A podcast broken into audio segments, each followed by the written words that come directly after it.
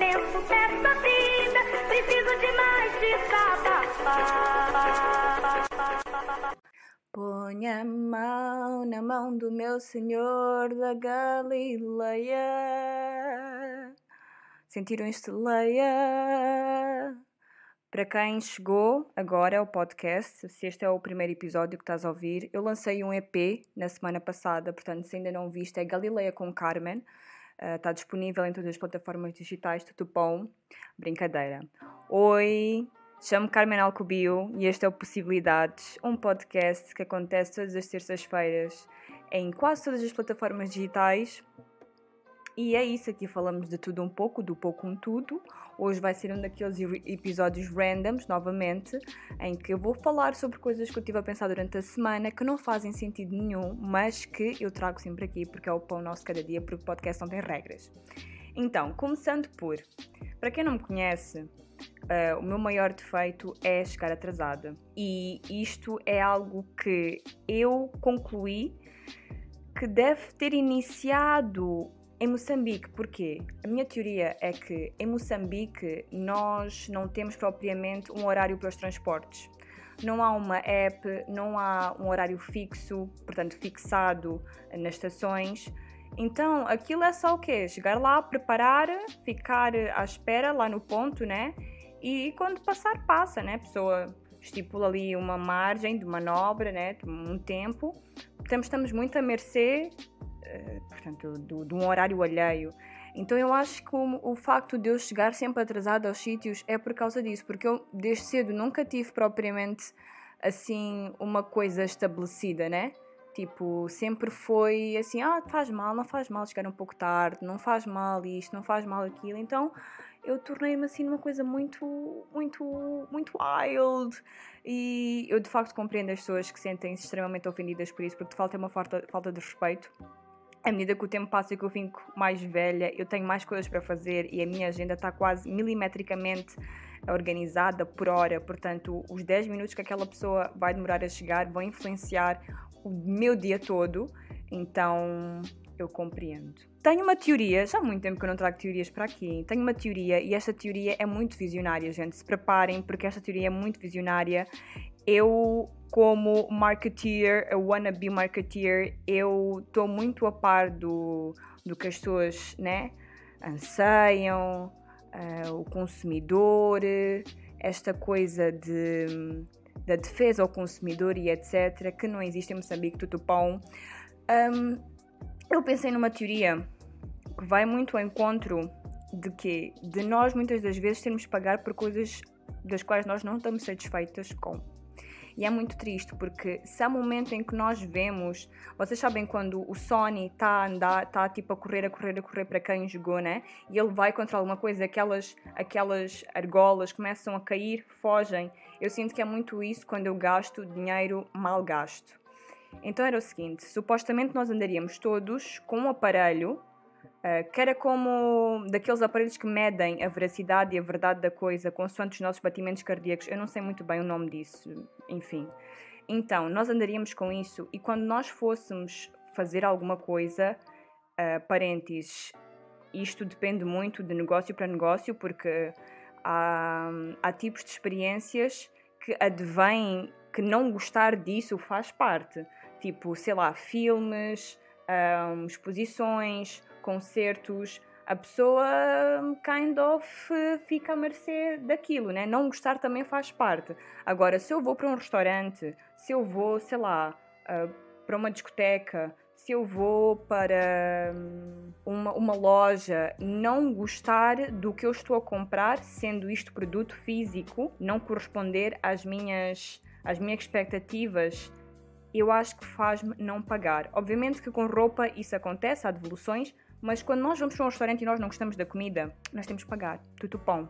Uh, se não pagarmos, vamos presos, né? Mas, portanto, é isso que eu estou a tentar evitar. Então, o que é que aconteceria? Nós iríamos ao restaurante, nós iríamos consumir o que o restaurante tem para nos dar e depois nós seríamos muito honestos. Se nós não gostássemos, nós simplesmente diríamos que não gostamos e, consoante a veracidade da nossa resposta, uh, o dinheiro iria ser devolvido Portanto, nós iríamos continuar a ficar com dinheiro eh, e não iríamos pagar, ou iríamos pagar sim, se de facto gostássemos, mas se tivéssemos a mentir, porque aposto que alguém tinha pensado, ah, mas existe sempre alguém que vai mentir e vai dizer que não gostou enquanto gostou. Então nós pagaríamos a dobrar. Porquê? Porque estamos a mentir e mentir é feio. Keep that in mind. Eu não sei se foi muito explícita nesta teoria. Se houverem dúvidas, por favor, um, mandem mensagens. Não é que isto vá desenvolver muito para além daqui. Eu acho que, na verdade, se calhar isto até pode ser o futuro. Nunca se sabe, né? Se há carros que vão. Mores, qual é a dificuldade aqui nesta teoria? Não sei. Segunda coisa que eu quero falar aqui não sei se é a segunda ou já é a terceira. Never mind, não faz mal. É o quão louco é que o nosso consumo de mídia mudou, porque neste momento da minha vida eu acho que ver televisão é ficar offline. Tipo, a televisão é um espaço tão fora da minha realidade. É tipo, gente, olha aquilo. Ainda existem pessoas assim na televisão. Como é que isto acontece? Gente, só na televisão é que isto acontece. É tão fora da minha realidade, né? Minha realidade da internet que eu quando estou a ver televisão, para mim é como se eu estivesse offline. Enquanto na verdade eu continuo online, só continuo online num outro ecrã. Mas para mim é como se eu estivesse offline. E depois eu comecei a pensar, por que é que isto parece estar offline? E a conclusão é porque é tão fora da minha realidade. Tipo, a televisão está tão discrepante com o que se passa no resto do mundo, tirando as notícias, né, que é sobre a atualidade, mas está tão discrepante com o que se passa com o resto do mundo que é um mundo paralelo já. É como Facebook. Facebook, internet, para mim são coisas completamente diferentes. Se tu estás, na, se tu estás no Facebook, tu não estás na internet de todo, tu estás no Facebook. Então são coisas tão diferentes que eu fico, nossa, detox. Enquanto não é detox, eu estou a ver televisão. Vamos falar sobre mudar de casa, meninos e meninas também, tudo bom. Que é expectativa versus realidade e preparações versus morar na casa algum tempo, né? Esses cenários, que é antes de nós nos mudarmos de casa e no início, portanto, é álbuns de Pinterest, são inspirações, são ideias para aqui, ideias para ali, mas depois, passar três meses, nós nem mudarmos a lâmpada que está fundida, nós mudamos, né? Eu culpo a duas coisas. Primeiro é nós vivemos numa realidade completamente paralela ao que se passa no nosso bolso, né? Que há uma diferença entre termos coisas no Pinterest, que não gasta nada, okay, pode gastar internet, mas pronto, né? Não gasta nada nós adicionarmos para aqueles álbuns. E segundo, é simplesmente o facto de nós, como pobres, continuarmos a ter gosto de rico, que acontece a todo bom pobre que tem gosto de rico gosto que não condiz com o seu bolso. Amém. Então, o que eu percebi desta vida de uh, nómada, né? Quem vive em Lisboa vive de casa em casa, é nómada, a não ser que viva com os pais ou não sei onde é que tu vives, tutupão. Vamos ter expectativas baixas e vamos da mesma maneira que a casa tem que se adaptar a nós, nós também temos que nos adaptar à casa. E isto já tira, só esta última coisa, já tira assim um peso das minhas costas, que é só passado três meses ou só passado algum tempo a viver na tua casa é que tu vais perceber de facto o que é que tu precisas porque em todas as casas tu vais ter necessidades diferentes. Eu não sei porquê, eu não sei como. Talvez, ok, idade, né? Mas não estou a falar tipo de um ano. Tu podes numa casa mudar. Hum, tu podes num ano estar em duas casas ao mesmo tempo e vais ter rotinas completamente diferentes. Então, tu tens de adaptar a casa também, né? É por isso que eu voto muito e isto é uma coisa que demorou muito a entrar no meu sistema, porque eu sou aquela pessoa que gosta de planear as coisas e gosta de mudar as coisas e gosta de ir para casa toda preparada. Gosto. Se eu pudesse, gostava, né? Tenho esse sonho, né? Então, o que é que acontece? Eu acho importante nós respeitarmos o processo de que a casa vai se construindo e que a casa vai se moldando consoante as nossas vivências e que ainda bem, porque assim nós não compramos coisas que não fazem sentido para a nossa vida. Nós vamos comprando as coisas com calma, vamos comprando as coisas que fazem parte, que têm uma história, que nós possamos contar essa história para as pessoas que vão lá para casa. E é isso, é, eu sou muito Lourdes, então, então é isso. Falando em ser Lourdes, hoje mesmo eu estava a falar com o meu grupo de amigas, um grupo de amigas que está em Moçambique e estamos todas a fazer, a maioria está em Moçambique, basicamente, estamos todas a fazer coisas diferentes todas em fases de vidas diferentes, contudo todas a tentar manter contacto porque assim, eu sinceramente eu sinto que sinto que este ano é dos anos mais estranhos de sempre.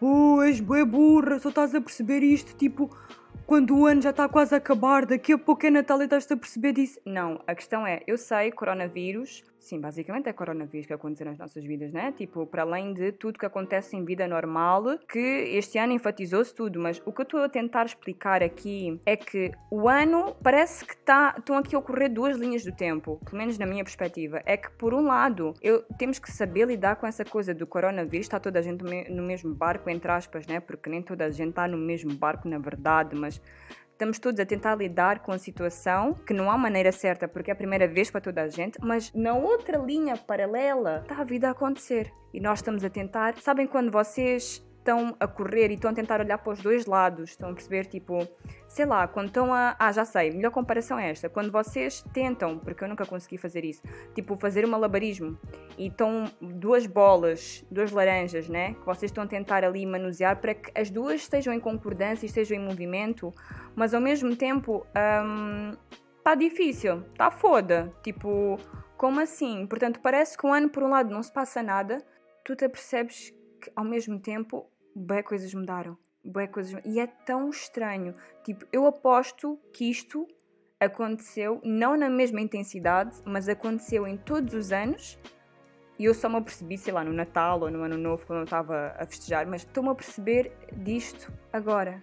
E para quem gosta da astrologia e gosta de, sei lá, essas coisas mais holísticas e mais, e mais tutupão, mais vibes, percebe aí uma cena que aconteceu nos astros, que eu estou super indignada, diga-se passagem, porque este ano era o ano de Capricórnio e hello, como assim? Este ano ficou assim. Eu não sou assim, eu não sou pandemia. Pandemia não me define, então que porra de ano é este? Capricórnio, tutupão. Indignada, confesso. Eu pensava que este ano ia causar e olha para nós. Enfim, conclusão. Tenho a sorte de ter. Hum, eu acho que, sinceramente, por esta confusão toda do ano estar a passar e termos que lidar com várias coisas ao mesmo tempo, eu acho que, pelo menos, eu aprendi o quão valioso é ter poucas pessoas na minha vida, mas pessoas que são sustentáveis e pessoas que são benéficas e positivas ao meu redor. Porque, sinceramente, de negatividade já basta esse bicho que está lá fora, né? Então, tenho uma amiga que está a casar, quer dizer, que já se casou, mas pôs coronavírus e ainda não fez a cerimónia totalmente, mas enfim, tenho essa amiga. Tenho uma amiga que vai ser mãe e estas duas coisas, estes combos, já batem aqui um pouco na maturidade, né? Já bate ali um pouco de karma no que é que estás a fazer com a tua vida. Porque, por um lado, tu te sentes bem com as pessoas, por as pessoas estão, estão a fazer essas coisas, né? Da vida delas, ótimo, se elas estão felizes, tudo vale. Mas por outro, a idade começa a pesar um pouco.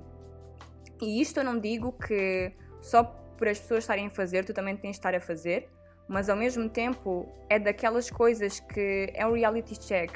Tipo, eu conheço pessoas com filhos eu conheço pessoas que estejam casadas, aliás, conheço pessoas que até possam estar grávidas, mas quando isso acontece no teu círculo de amigas, bate, bate, bate, bate, bate. Já não dá para tu virares para o outro lado da cama e dizer. Ah, um dia não bate e, e é tão engraçado, tipo, é tão, é tão mágico, mas assustador ao mesmo tempo, porque por um lado tu estás super feliz e tu vês novos ciclos começarem, tu vês as pessoas a crescerem, as pessoas a transbordarem também, né? Então, eu acho que uma pessoa que está grávida e que tem um filho transborda amor, tipo, há uma continuidade agora e que isso é tão bom para ela como é bom para nós também, porque nós ganhamos mais alguém na nossa vida, alguém que nós gostamos e que nós vamos estar ali presentes para essa criança e que, gente, eu tô, não era este o ponto, estou a começar a ficar muito emocional, não era isso.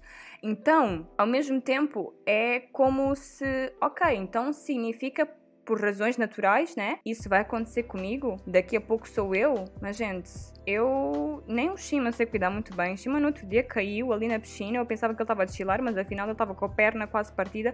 Como assim? Eu, eu quero. Meu objetivo de vida agora é ter um cão. Um, quer dizer, meu objetivo de vida é estar financeiramente estável, ter um cão, porque eu acho que quem tem cão é muito mais feliz. Esse é o Martin dos cães, é o Martin canino, tutupão, não sei, mas vocês nunca notaram que as pessoas têm cães, elas parecem diferentes, elas parecem mais felizes. Eu não sei se isto sou eu sou, sou eu que uh, penso ou se é verão e pronto, né? Acho que o highlight de alguém deve ser ir passear o cão, talvez, mas eu sinto muito isso. Continuando, o meu objetivo é ter um cão e ao mesmo tempo isso acontece. Não sei, gente. É... hum, Será que eu estou prestes a ter uma crise de.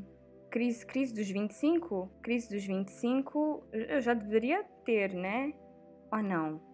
Será que a crise da nossa idade deveria aparecer, portanto, nove meses antes de nós fazermos anos? Porque hum, supostamente nós fomos concebidos nove meses antes de nós nascermos, portanto, nós, na verdade, fazemos anos nove meses antes da nossa data de aniversário. Ahm, então significa que, sim, eu estou a ter uma crise dos 26. Crise dos 26 é uma cena? Já tiveram crise dos 26? Gente, eu não sei.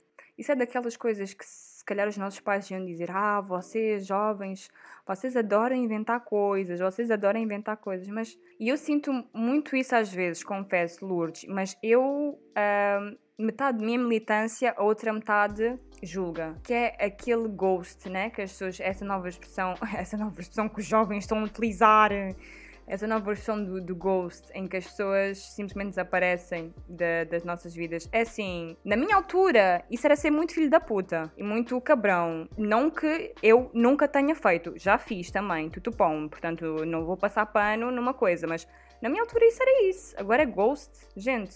Ok, por acaso gostei. Tipo, há uma expressão para isso, agora já vou perceber já, como é que eu posso dizer, diminui o tempo que nós temos para explicar as coisas. Sabes, aquele boy que, pronto, tivemos alguma coisa, mas ele nunca mais ligou e não sei o quê. O boy que me deu ghost.